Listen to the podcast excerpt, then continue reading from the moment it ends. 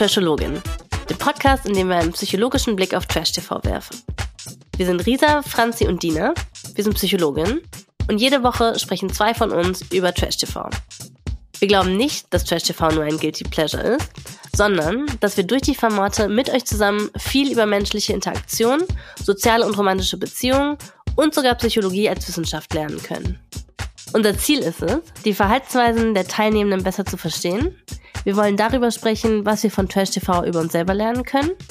Anhand dem, was wir auf den Bildschirmen sehen, auch mal die ein oder andere psychologische Theorie erklären und die Möglichkeit in Betracht sehen, dass gerade die Kandidatinnen, die wir am allerschlimmsten finden, uns am Ende vielleicht ähnlicher sind, als wir glauben wollen. Ich bin Dina, ich bin Psychologin und in den letzten Jahren habe ich an verschiedenen Universitäten in der Forschung und in der Lehre gearbeitet.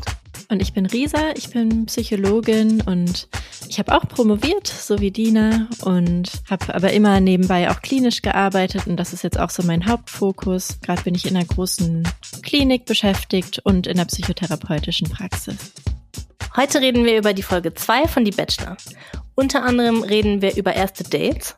Wir besprechen, ob es eine gute Idee ist, einer Frau beim ersten Date nicht richtig zuzuhören, sondern nur auf ihre äußere Hülle zu schauen. Spoiler, natürlich nicht. Und wir besprechen die aufkeimende Konkurrenzsituation in der Villa.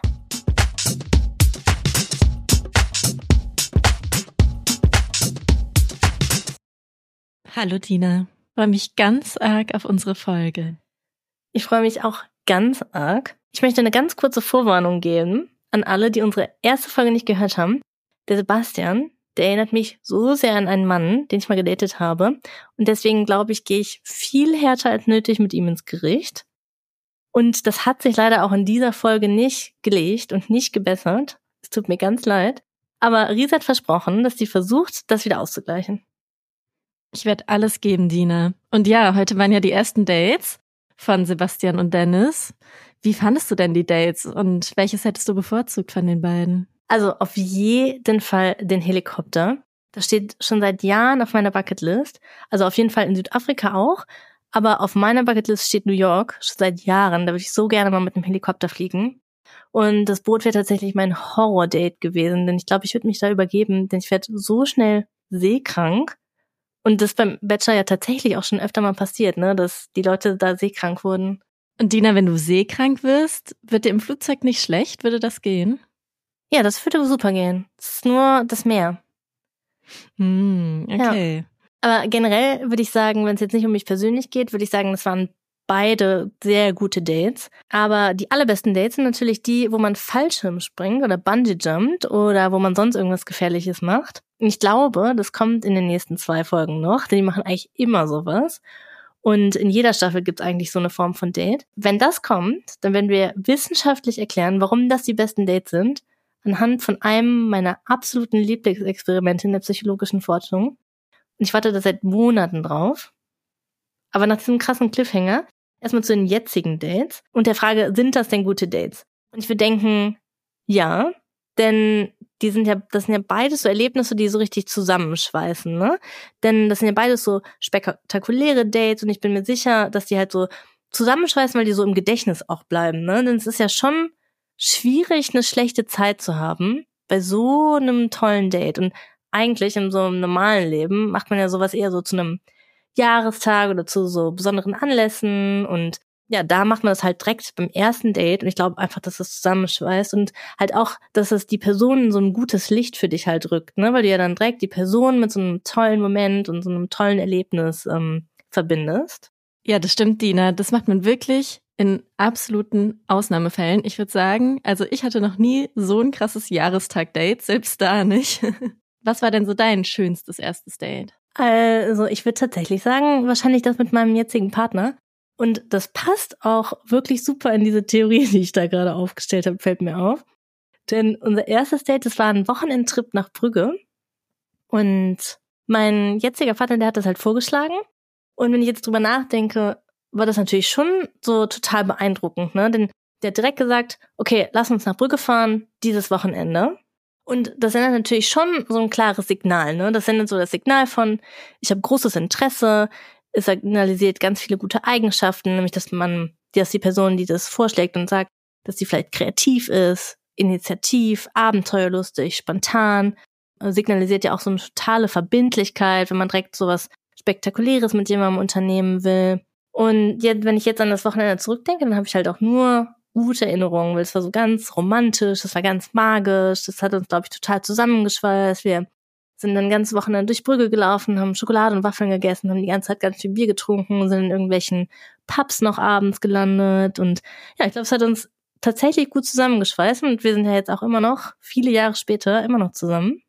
Also es würde tatsächlich, es ist zwar nur eine Stichprobe von einem Paar, aber das eine Paar, nämlich wir, würde schon mal bestätigen, dass so ein spektakuläres erstes Date, dass das eine gute Idee ist. Das klingt wirklich richtig, richtig schön. Das perfekte erste Date und das Date hat ganz viel versprochen und es wurde ja auch eingehalten, kann man sagen. An den meisten Tagen schon, das stimmt. Aber welche Date hättest du denn gewählt? Den, das, das Boot oder, oder den Helikopter? Jetzt, wo du so erzählt hast, hätte ich, glaube ich, euer Wochenende gewählt. Das klingt richtig schön. Aber wenn ich zwischen den beiden Dates auswählen muss, beim Schauen habe ich direkt gedacht, ich würde sofort das Boot wählen, obwohl ich wahrscheinlich auch ein bisschen seekrank werden würde, aber im Helikopter würde mir auch schlecht werden. Von daher, ich würd, hätte auf jeden Fall das Boot genommen, weil man sich da viel besser unterhalten konnte. Im Helikopter geht es ja auch so ein bisschen, man hat halt die Kopfhörer auf und kann darüber sprechen. Aber da geht's dann doch eher so um die Landschaft und man redet nicht so viel, weil es eben doch so über die Kopfhörer ist. Und auf dem Boot hatten die so eine ganz gemütliche Atmosphäre und konnten so richtig schön in ihr Gespräch eintauchen. Und das hätte ich deswegen auf jeden Fall gewählt. Kann natürlich aber auch Vorteile haben mit dem, mit dem Helikopter. War es tatsächlich ein Helikopter oder war es ein Flugzeug? Es war irgendein Fluggefährt, ne? in dem Fluggefährt, was auch immer es war, da kommt man natürlich schon hinzu, dass es, dass es äh, die, die Chance niedriger, dass eine unangenehme Stille kommt. Mhm, das stimmt natürlich. Also die Wahrscheinlichkeit ist geringer, dass es ein ganz unangenehmes Date wird. Das hätte auf dem Boot passieren können. Aber wenn man eine Person wirklich kennenlernen möchte und auch tiefere Gespräche führen möchte, dann ist das Boot wahrscheinlich schon die bessere Situation.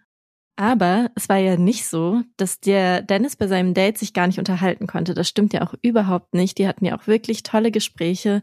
Und so richtig hängen geblieben ist mir das Gespräch über seinen Opa, wo er sich so richtig schön geöffnet hat und ja sogar ein bisschen geweint hat.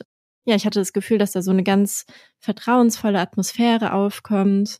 Ich weiß natürlich nicht, ob er jetzt nach dem Date so viel über Rebecca weiß. Das ist so ein bisschen unklar geblieben, jetzt so im Nachhinein. Aber er hat sich richtig schön geöffnet und hat sich, glaube ich, bei ihr auch sehr wohl gefühlt. Ein guter Punkt, den du da ansprichst, denn ich habe mir beim Schauen auch gedacht, wir sind ja offensichtlich nicht beim ganzen Date dabei. Das ging wahrscheinlich stundenlang und wir sehen, ja, was sehen wir davon? Maximal fünf Minuten. Aber in den fünf Minuten haben wir halt richtig viel über Dennis erfahren, aber über Rebecca weiß ich nichts. Und vielleicht haben die alles rausgeschnitten, was Rebecca gesagt hat. Vielleicht haben die die ganzen Fragen rausgeschnitten, die er ihr gestellt hat. Aber vielleicht auch nicht. Mhm. Ich hatte auch den Eindruck, wir wissen jetzt nicht so viel mehr über sie, außer eben, wie sie aussieht. Und das war ja auch so ein bisschen die Aussage von Dennis am Ende, denn er hat sie einfach den schönen blonden Engel genannt. Spannend, dass ihr das auch aufgefallen ist.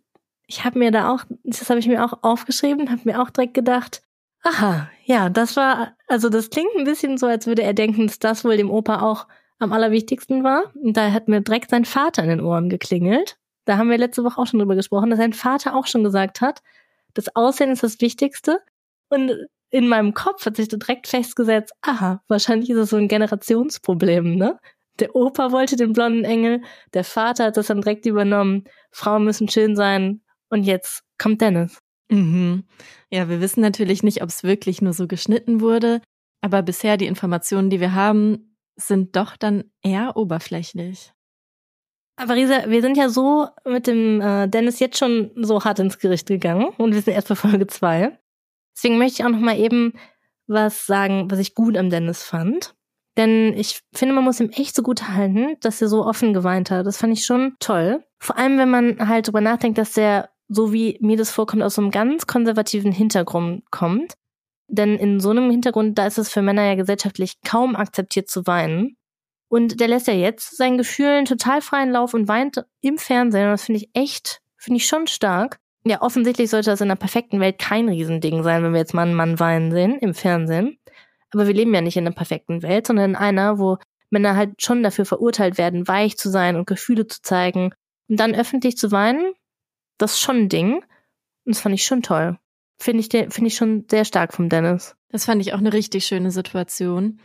Und wir reden ja so oft über Dinge, die man hätte anders machen können und wir kritisieren ja auch mal hier und da. Und ich habe mir wirklich vorgenommen, dass wir ein bisschen mehr darauf achten, wo sind denn Vorbilder, wo sind denn schöne Verhaltensweisen, was läuft denn gut? Und ich finde, das ist so ein richtig schönes Vorbild. Ein Mann, der im Fernsehen weint, und es ist ganz normal, es sollte auch ganz normal sein, aber vielleicht hilft es auch anderen Männern, die das sehen, dass das so ein bisschen normalisiert wird. Fand ich auch richtig schön. Ich habe mir auch vorgenommen, dass ich äh, auf jeden Fall was Nettes zum Sebastian auch noch sagen möchte. Aber sein Date ist leider nicht der Moment, wo äh, das passieren wird. Ich bin ganz gespannt, was du darüber denkst, denn was mir aufgefallen ist, ist, dass die die Situation doch ein bisschen unterschiedlich wahrgenommen haben, also Sebastian und Leonie. Denn die hatten ja so eine Unterhaltung auf dem Boot. Ich weiß nicht, ob du dich erinnerst, da lagen die so Arm in Arm und Sebastian hat was gefragt und Leonie hat ein bisschen was von sich erzählt. Und Sebastian sagt im Nachhinein dazu, ich habe gar nicht wahrgenommen, was sie da erzählt hat. Und er hat gesagt, ich habe an was anderes gedacht. Und er hat auch noch gesagt, ich habe sie mir genauer angeschaut. Dann, Zitat, hat er noch gesagt, es ist eine sehr schöne Frau und meine Ohren waren auf Durchzug. Wow. So viel erstmal dazu. Und Leonie hat gesagt, er hört mir wirklich zu und ich hatte ein gutes Gefühl. Und da habe ich mich gefragt, wieso ist denn die Wahrnehmung von dem Gespräch so verschieden? Wie fandest du die Situation? Also woran ich direkt denken musste, war ein Satz von Sebastians Mutter, der dir in der letzten Folge schon aufgefallen ist, dass ja gesagt hat, nicht wortwörtlich, aber so sinnbildlich, dass sie sich wünscht, dass der Sebastian nicht mehr so viel aufs Äußere achtet. Und vor allem auf dem, vor dem Hintergrund ist mir nochmal richtig sauer aufgestoßen, dass er auf diesem Date gesagt hat, dass er ihr nicht richtig zuhören konnte, weil er sie angestarrt hat, weil sie so schön war. Und was ich daran so schwierig finde, ist ja, dass es auf den ersten Blick halt so vielleicht ganz süß wirkt. Und dass es vielleicht wie in so einer Filmszene wirkt, wo halt so der Prinz, der Prinzessin sowas sagt. Und wenn man sich das dann aber genau ansieht, das ist so problematisch. Denn da sind wir ja schon wieder bei den Geschlechterstereotypen. Ne? Denn die sagen ja, dass Frauen halt schön sein sollen, nett, lieb und süß und dass genau das ihren Wert ausmacht. Aber was die halt sagen, was sie zu sagen haben, ob die schlau sind, das ist halt so ein bisschen so nice to have, aber auch nicht richtig, nicht richtig wichtig. Und zu schlau sollen die auch auf gar keinen Fall sein. Und ich finde, das zeigt der Sebastian hier auch nochmal ganz klar. Denn es wirkt, als wäre für ihn das Wichtigste, dass eine Frau schön ist. Und was sie sagt, ist für den halt völlig zweitrangig. Und wie unfassbar unhöflich dass der, der halt nicht zuhört. Denn das heißt ja quasi schon, dass der damit rechnet, dass das, was sie sagt, einfach nicht besonders interessant sein kann. Was man halt schon sagen muss, kann natürlich passieren, dass man abgelenkt ist mal. Mir passiert es auch manchmal, dass ich vor Menschen sitze und ich höre dann aber tatsächlich nicht richtig zu und ich sondern irgendwie aus. Aber dass er es dann halt auch noch in dem Einzelinterview nochmal erzählt und erklärt und nochmal ganz deutlich sagt, dass er ihr nicht zugehört hat, weil er sie angesteuert hat, das bedeutet ja, dass er denkt, das würde gut ankommen. Auch wie der das sagt, wirkt für mich so, als würde er denken, dass die Frauen vom Fernseher jetzt so ein bisschen dahinschmelzen. Und es wirkt, als geht er davon aus, dass halt für Frauen tatsächlich das Wichtigste ist, schön gefunden zu werden. Und dass das, was sie sagen, halt zweitrangig ist. Denn wenn er das nicht denken würde, dann würde er das ja nicht so offen aussprechen. Und was nochmal das noch schlimmer macht, man denkt gar nicht, dass das geht. Aber so wie das geschnitten war, wirkte das ja so, als ob der nicht mehr zuhört, als sie darüber spricht, was sie einem Mann toll findet, was sie sich bei einem Mann wünscht. So dass er denkt, also wo man sich fragt, genau da solltest du doch zuhören, das ist doch total relevant. Und ja, für mich wirkt es einfach so, als würde meine Hypothese, dass er total konservativ und traditionell ist, als würde das stimmen. Mhm. Und spannenderweise so als Zuschauerin, so von außen, merkt man das ja erstmal gar nicht. Man sieht dieses Date von denen und man denkt, die unterhalten sich nett. Und wir wissen das ja nur wegen diesem Statement von ihm im Nachhinein, dass er da nicht zugehört hat. Und ähnlich geht's ja Leonie. Denn sie sagt im Nachhinein ja, das wäre eine ganz tolle Unterhaltung gewesen und hebt auch noch hervor, dass er ihr so gut zugehört hat. Aber was denkst du, warum das so ist? Wieso bewerten die das so unterschiedlich? Dina, ich habe mir extra die Szene nochmal angeguckt und ganz langsam abgespielt. Denn das ist ja Kommunikation und Kommunikation gibt's einmal verbal und einmal nonverbal. Also eben durch die Sprache und durch Sachen, die nichts mit der Sprache zu tun haben. Und nonverbale Kommunikation ist sehr wichtig, ist teilweise sogar wichtiger als die verbale Kommunikation. Man sagt gerade so bei ersten Treffen, dass eigentlich so die Gestik und die Mimik, dass das eigentlich viel relevanter ist für den ersten Eindruck als der Inhalt, über den man spricht. Und ja, verbal wäre sowas eben der Inhalt, aber auch so die Formulierung, der Klang, das Sprechtempo oder die Lautstärke. Das ist alles verbale Kommunikation. Und nonverbale Kommunikation ist sowas wie Gestik, Mimik, Blickkontakt, Körperhaltung oder auch die Distanz, die man zu der anderen Person einhält. Ja, und deswegen habe ich mir das alles nochmal ganz genau angeguckt und habe geschaut, was der Sebastian so macht auf der Kommunikationsebene. Und verbal ist er auch gar nicht so schlecht, denn Leonie erzählt und er sagt immer wieder Ja zwischendurch. Also es wirkt schon so, er gibt schon eine Antwort, keine besonders ausführliche. Er fragt auch nicht nach, also zumindest nicht das, was wir gesehen haben, sondern er sagt nur ja, aber immerhin verbal passiert so ein ganz bisschen was, so minimal. Und nonverbal passiert aber super viel bei ihm. Wenn wir das nochmal aufdröseln, Gestik hat er jetzt nicht so viel, aber die Distanz ist sehr nah. Die liegen ja Arm in Arm. Die Mimik das macht er auch richtig gut. Er lächelt. Er lächelt vor allem, wenn sie lächelt, als Antwort darauf. Also er spiegelt so ihre, ihre Mimik. Und zwischendurch runzelt er so die Stirn und es wirkt ein bisschen so, als ob er ihr ganz konzentriert, konzentriert zuhören würde. Dann nonverbale Kommunikation ist ja noch Blickkontakt und Blickkontakt ist die ganze Zeit vorhanden. Die gucken sich die ganze Zeit in die Augen. Und dann ist noch die Körperhaltung wichtig. Und da sind die nicht nur Arm in Arm, sondern er ist auch so ihr zugewandt, hat sich so ein bisschen zu ihr gedreht. Das heißt, zusammenfassend könnte man sagen, dass Sebastian einfach perfekt in nonverbale Kommunikation ist und dass es einfach so rüberkommt, als würde er ganz aufmerksam zuhören. Ja, und insgesamt muss ich sagen, habe ich auch so ein bisschen Verständnis für ihn, so ein ganz kleiner Teil in mir, versteht es, denn die gucken sich ja die ganze Zeit in die Augen. Und wenn man jemanden so in die Augen schaut, eine Person, die man gut findet und man fühlt sich vielleicht so angezogen und vielleicht denkt man auch dran, die Person zu küssen und es ist ja so ein ganz aufregender Moment. Und dann geht die Konzentration ja automatisch weg. Das kennt bestimmt jede Person, dass dann der Kopf so ein bisschen leer wird und man nur noch die Person anguckt und sich so richtig angezogen fühlt. Und wenn das so war, du meintest ja, dass es auch so sein könnte, dass er eher abgelenkt war, also dass man auch mal so rauszoomt. Das gibt's natürlich auch. Aber wenn es so diese, dieser Anziehungsmoment war, den kennen wir ja alle und das könnte ich irgendwie so ein bisschen verstehen. Gleichzeitig finde ich aber, dass es schon schöner ist, wenn es so eben gegenseitig ist. Also wenn Leonie sich in dem Moment auch so gefühlt hätte, wenn sie vielleicht ruhig geworden wäre, die sich nur noch in die Augen geguckt hätten. Also man merkt es ja auch so ein bisschen bei der anderen Person, ob sie auch in dem Moment ist oder nicht. Und ich muss dir schon auch ein Stück weit zustimmen, dass es ja insgesamt schon auch so eine Sache ist von Respekt der anderen Person zuzuhören. Und in diesem Statement von Sebastian da hat man jetzt nicht so das Gefühl, dass er es problematisch findet, dass er ihr Aussehen bewertet, statt ihr zuzuhören. Und das finde ich dann insgesamt auch nicht so gut. Ja, also ich glaube, das Interview, das hat es für mich einfach richtig schlimm gemacht. Was du sagst, ich bin froh, dass du uns nochmal so ein bisschen Verständnis vielleicht für den Sebastian mitgibst, denn wie wir schon angemerkt haben, ich gehe sehr hart mit dem ins Gericht. Jetzt gerade, wo du gesprochen hast, ist mir auch noch mal, sind mir einige Situationen aufgefallen, auch noch mal in der Vergangenheit, wo ich mich genau dran erinnere, dass ich mit jemandem über was Ernstes gesprochen hat, hab, aber ich in dem Moment irgendwie nicht da war, weil ich an abgelenkt habe und was an was anderes gedacht habe. Und das passiert. Aber dieses Interview, dass ich es gar nicht schlimm finde, das macht, das, das gibt mir einfach den Rest. Mhm, da hast du schon recht, Dina.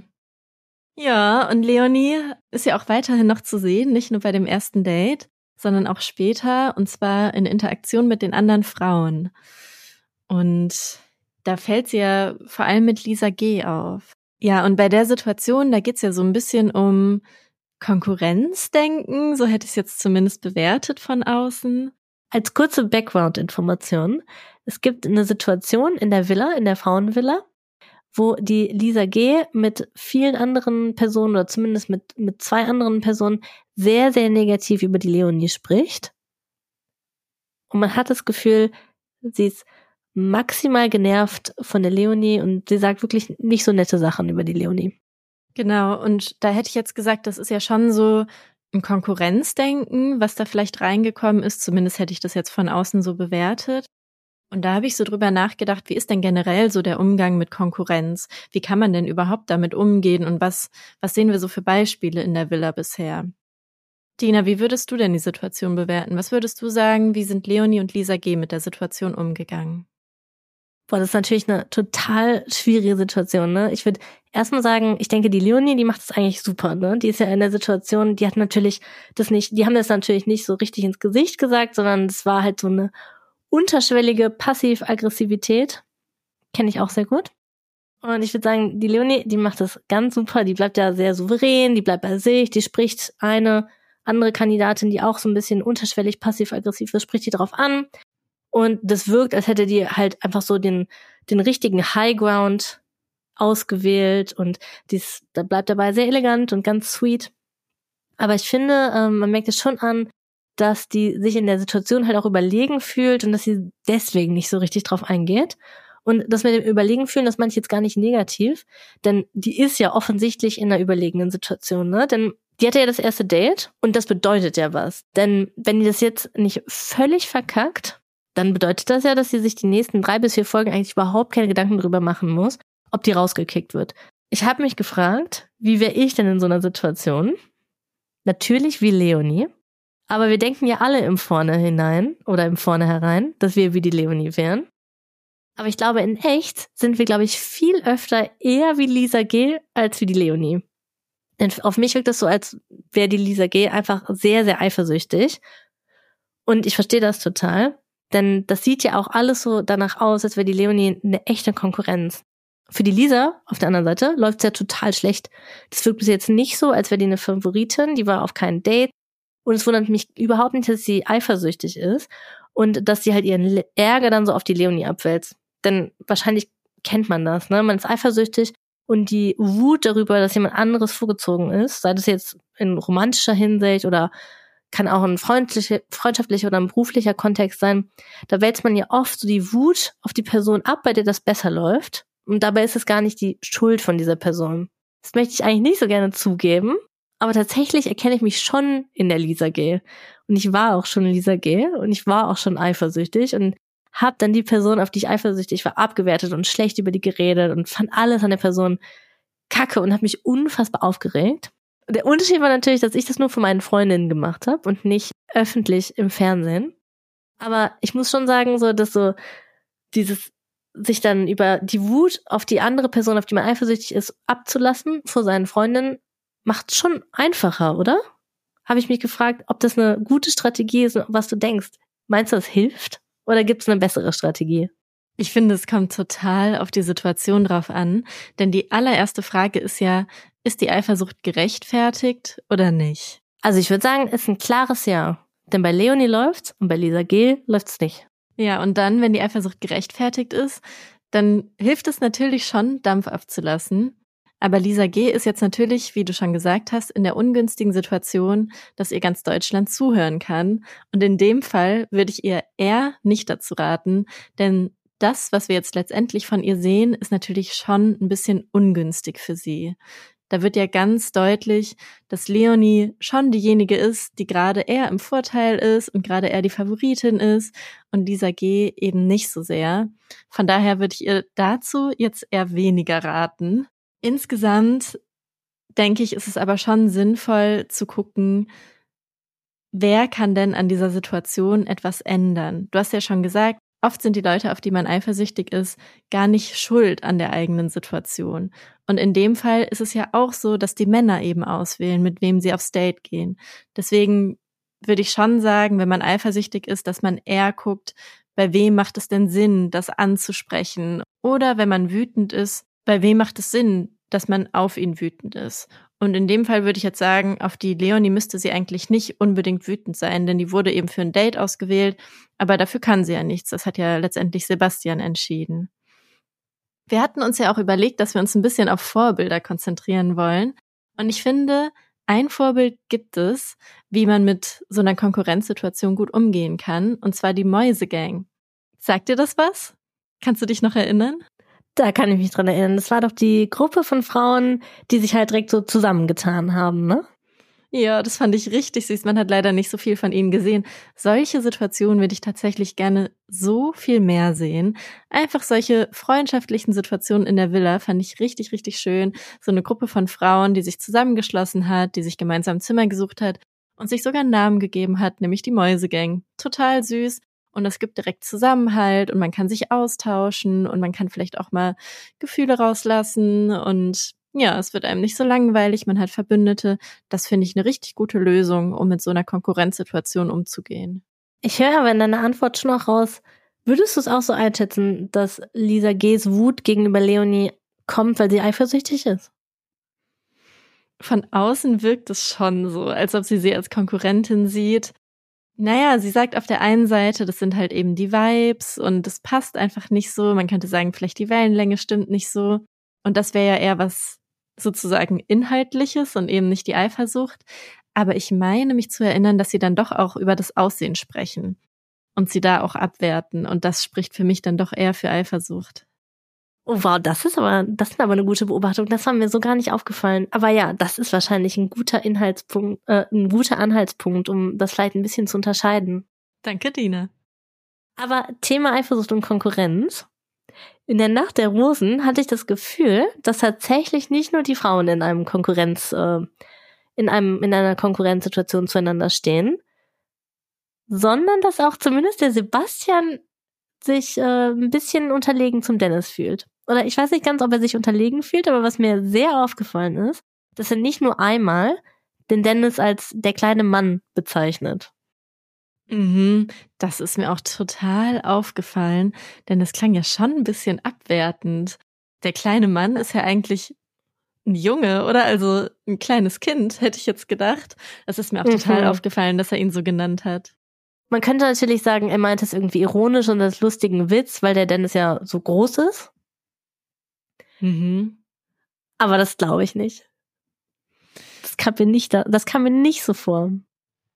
Ja, die Situation war ja schon so, dass Dennis eben sehr im Mittelpunkt stand und sich total wohlgefühlt hat. Er hat die ganze Aufmerksamkeit bekommen, er hat richtig wild getanzt und die Frauen waren so richtig um ihn herum. Und ja, die Tanzszene, die wir jetzt gesehen haben, da stand Sebastian so außen und ich weiß gar nicht, ob er sich so wohl gefühlt hat. Was war dein Eindruck? Nee, also das kam mir ganz genauso vor und ich fand, der wirkt auch einfach so steif. Der wirkte so, als würde der einfach gar nicht so richtig aus sich rauskommen können. Und ich wollte ihm die ganze Zeit zurufen, Sebastian, jetzt ess doch mal endlich die fettigen Chicken Nuggets. Gönn dir doch einfach mal so richtig und lass dich doch einfach mal ein bisschen fallen. Wertlockerer. Ich muss aber auch zu seiner Verteidigung sagen, ich hatte das Gefühl am Anfang, dass er so ganz klar gesagt hat, ja, ich bin eher so der ruhige Typ und dass ihm auch klar war, denn es ist eben so der extrovertierte, extrovertierte Typ und dass es für ihn völlig in Ordnung war, dass er damit überhaupt kein Problem hatte. Und jetzt in der Show werden natürlich ständig Situationen kreiert, wo es schon gut ist, wenn man extrovertiert ist. Das ist schon wirklich ganz klar von Vorteil. Und ich meine, einige Frauen finden das auch besser. Zumindest hat man ja schon eins, zwei Frauen gehört, die dann doch eher zu Dennis tendieren Umgekehrt hat man es jetzt noch nicht so mitbekommen. Vielleicht passiert es auch, aber man hat es zumindest jetzt nicht gesehen. Und das könnte natürlich schon fördern, dass sich Sebastian nicht mehr ganz so wohl fühlt wie am Anfang. Ja, total. Total. Und der Dennis, der ist ja schon eine richtige Partykanone, ne? Ich glaube, der hat auf vielen Schützenfesten geübt. der ist eine richtige Partykanone, auf jeden Fall. Der unterhält alle. Mhm. Ich muss aber auch noch einmal auf die Situation mit der Lisa G zurückkommen, denn wir sehen ja da eine Situation, wo sie mit dem Dennis spricht Und ich weiß gar nicht mehr genau, was sie inhaltlich gesagt hat. Aber es war eines der ersten Gespräche, die wir gesehen haben, zumindest zwischen ihr und Tim Dennis.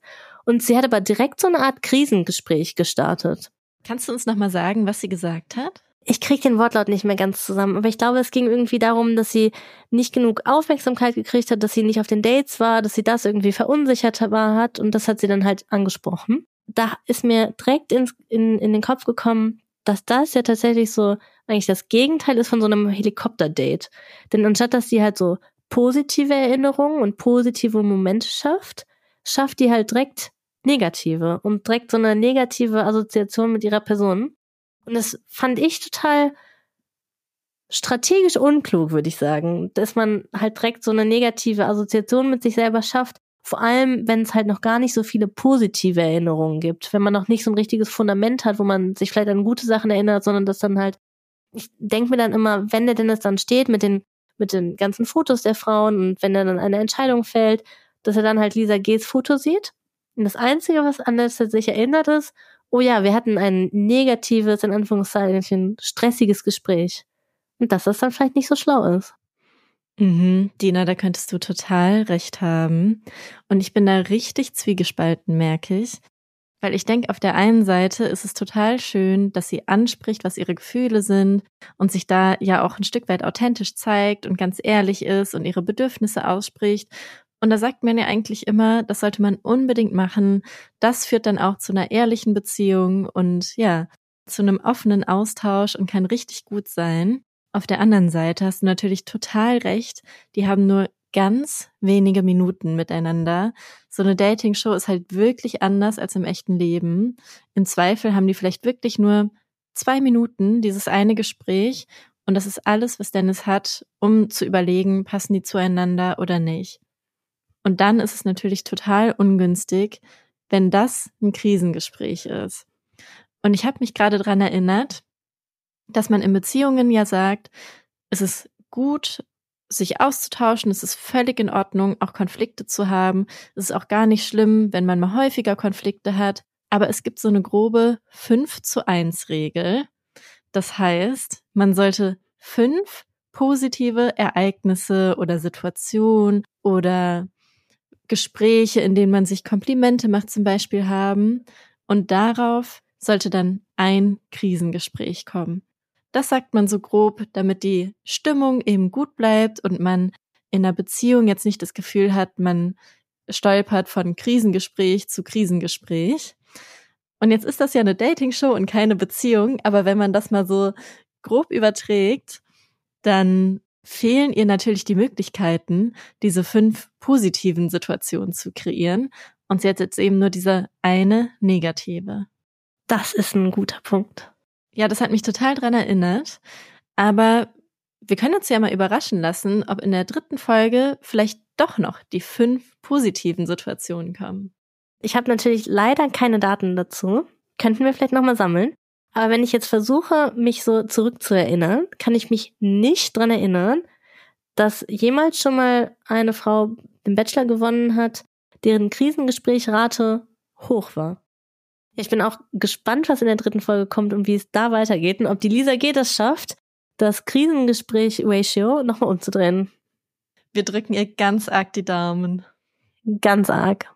Bis nächste Woche, Dina. Bis nächste Woche. Das war Trashologin. Alle Aussagen in diesem Podcast sind nur unsere persönlichen Meinungen, die auf kurzen Fernsehausschnitten basieren. Wir stellen hier viele Vermutungen an, aber nichts davon sind unbestreitbare Fakten. Es könnte auch alles ganz anders sein. In der Psychotherapie kann man keine Ferndiagnosen stellen. Deswegen ist auch nichts, was wir hier sagen, einer Diagnose gleichzusetzen. Wir geben in unserem Podcast manchmal Tipps und Ideen, was ihr ausprobieren könnt, aber der Podcast ist keine psychologische Beratung und wenn ihr das Gefühl habt, ihr braucht psychologische Unterstützung oder Psychotherapie, dann ruft bei der Terminservicestelle 116 117 an.